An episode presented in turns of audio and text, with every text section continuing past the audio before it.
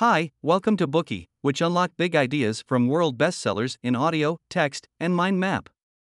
Please download Bookey at Apple Store or Google Play with more features. Get your free mind snack now.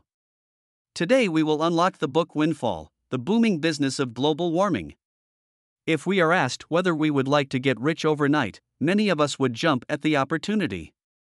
However, what if the path to riches is through climate disasters that displace millions of people and impoverish more? The suggestion will sound like a cruel joke. As ludicrous as it sounds, making money from climate change isn't a fantasy. Business opportunities are simply unreachable to most people, and McKenzie Funk's book aims to unveil their inner workings. In recent years, the global temperature continues to rise, the climate has become increasingly unpredictable, and natural disasters occur in nearly every corner of the world. Funk categorizes them into three groups the melt, the drought, and the deluge. The first category is caused by the melting glaciers in both the Arctic and Antarctica as well as the melting glaciers inland, which lead to the rising sea level and shortage of clean water. The second type includes drought induced food shortage, desertification, and wildfires. The third is the flood, especially in areas with low altitudes in coastal regions that can be potentially wiped out by the rising sea level and storms.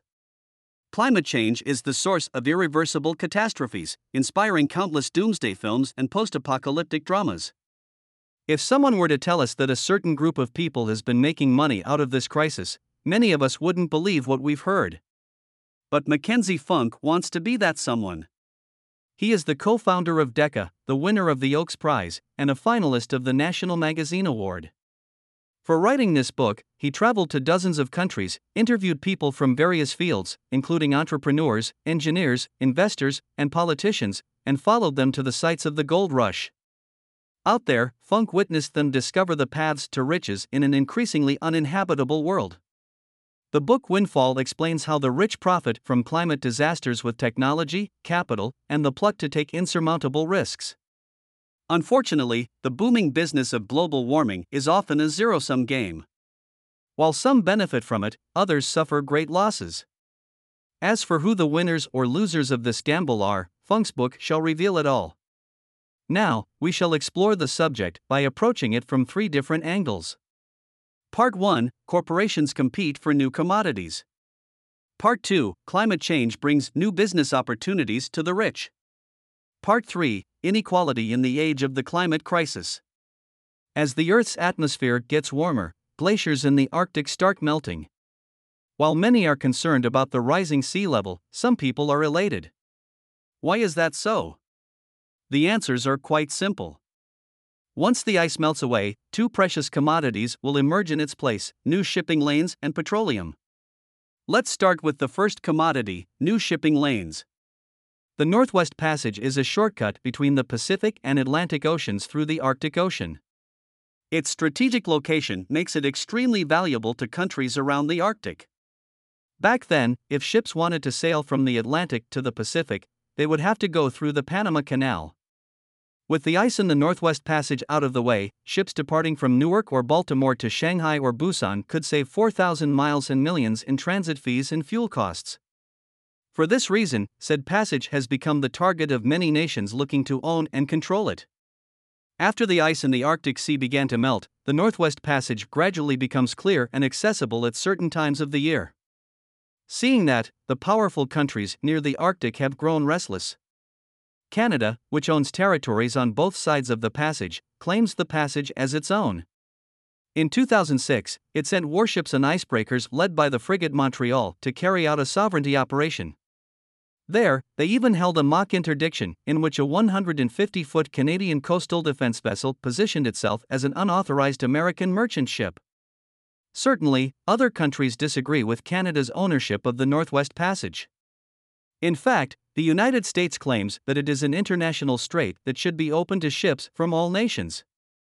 Countries like Denmark, Norway, and Russia second the statement, explaining that according to the UN Convention on the Law of the Sea, they are entitled to the right of passage through active waterways. The truth is, new shipping lanes aren't the only thing that powerful nations near the Arctic try to get their hands on. Petroleum is another emerging resource in the wake of this climate crisis.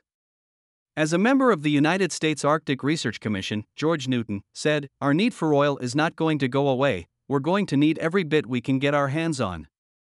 Royal Dutch Shell is one of the biggest oil companies in the world and the first oil corporation to take advantage of the melting Arctic. While plotting a big strategic move, Shell employs what it calls scenario planning. A scenario is a story about a plausible future, and the company is able to come up with multiple versions of the future to prepare for major changes in the business environment. On the subject of climate change, Shell came up with two possible trajectories called blueprints and scramble. In the first versions, blueprints, people would soon realize the catastrophic consequences of climate change and reduce carbon emission at the expense of economic development. But in the scramble version, people would do the exact opposite. Coal and petrol consumption will not decline, and people wouldn't take climate change seriously unless they are confronted with irreversible crises. Shell had once put more faith in the first scenario. Nevertheless, as the second scenario became reality, the company is ready to meet its demand. At Lease Sale 193, an offshore auction where companies were competing for drilling leases in the Chukchi Sea, Funk witnessed that despite the protest of activists, attendees of the auction were unfazed. Many oil company representatives were seen at the event. As the bids got higher up to billions, Funk lost all sense of scale. All he knew was that Shell bid the leases at staggering prices to fulfill its Arctic dreams. Over time, Shell went from the greenest oil company to one that is targeted by organizations focusing on green promotion. Other than new shipping lanes and petroleum, thanks to climate change, even water has become a profitable resource. Water is renewable and infinite, but clean, drinkable water isn't. Due to global warming, the percentage of freshwater has dwindled. Its price and demand rise as droughts and water shortage plague certain regions of the world. Experts from Goldman Sachs went as far as calling the water the petroleum of the next century. To capitalize on this resource, many tried to bag freshwater from glaciers or streams and tow them across the ocean. However, between the highest shipping cost and water bag design, these entrepreneurs soon realized that it is not the best solution to the water crisis. Presently, the best way to make money with water is by selling water rights. Funk visited John Dickerson, who was in charge of the world's first water focused hedge fund. By then, his firm had bought billions of gallons of water in the Colorado and Australia's Murray Darling river systems. He pointed out that profiting from water rights was all about buying low and selling high. First, they kept eye on the opportunities and bought land from farmers and ranchers who were forced to abandon their homes due to climate crises.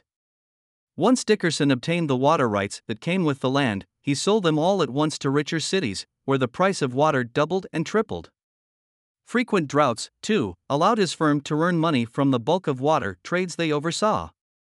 As the water price continued to rise in harsher climatic conditions, Dickerson rented the water rights to the nearby farmers. With that, his firm observed 5 to 6% of returns on investment. This strategy has interested buyers and investors who flock to water right hedge funds in waves his company successfully amassed a fortune out of the water crisis. Food is another commodity impacted by climate change, resulting in low supply and high demand. Everybody, humans and livestock alike, need food to sustain their lives. If one owns enough land, one could plant crops and secure the food supply. In the age of the climate crisis, whoever owns fertile land will potentially benefit from the skyrocketing land price. This golden opportunity drew Wall Street elite Phil Heilberg to the farmland grab. Funk followed Heilberg to Sudan, a country that had become embroiled in unrest. Heilberg had his eyes on a patch of farmland in South Sudan and planned to finalize the transaction with a general's son. As Funk explains, Heilberg's business model was more of a double bet. Take this trip to Sudan for an example, he was betting on two probable scenarios. The first concerned the political situation of South Sudan and its strife for independence. The second was the food crisis. As a matter of fact, he was right about both. On 2011 July 9, the Republic of South Sudan officially gained independence.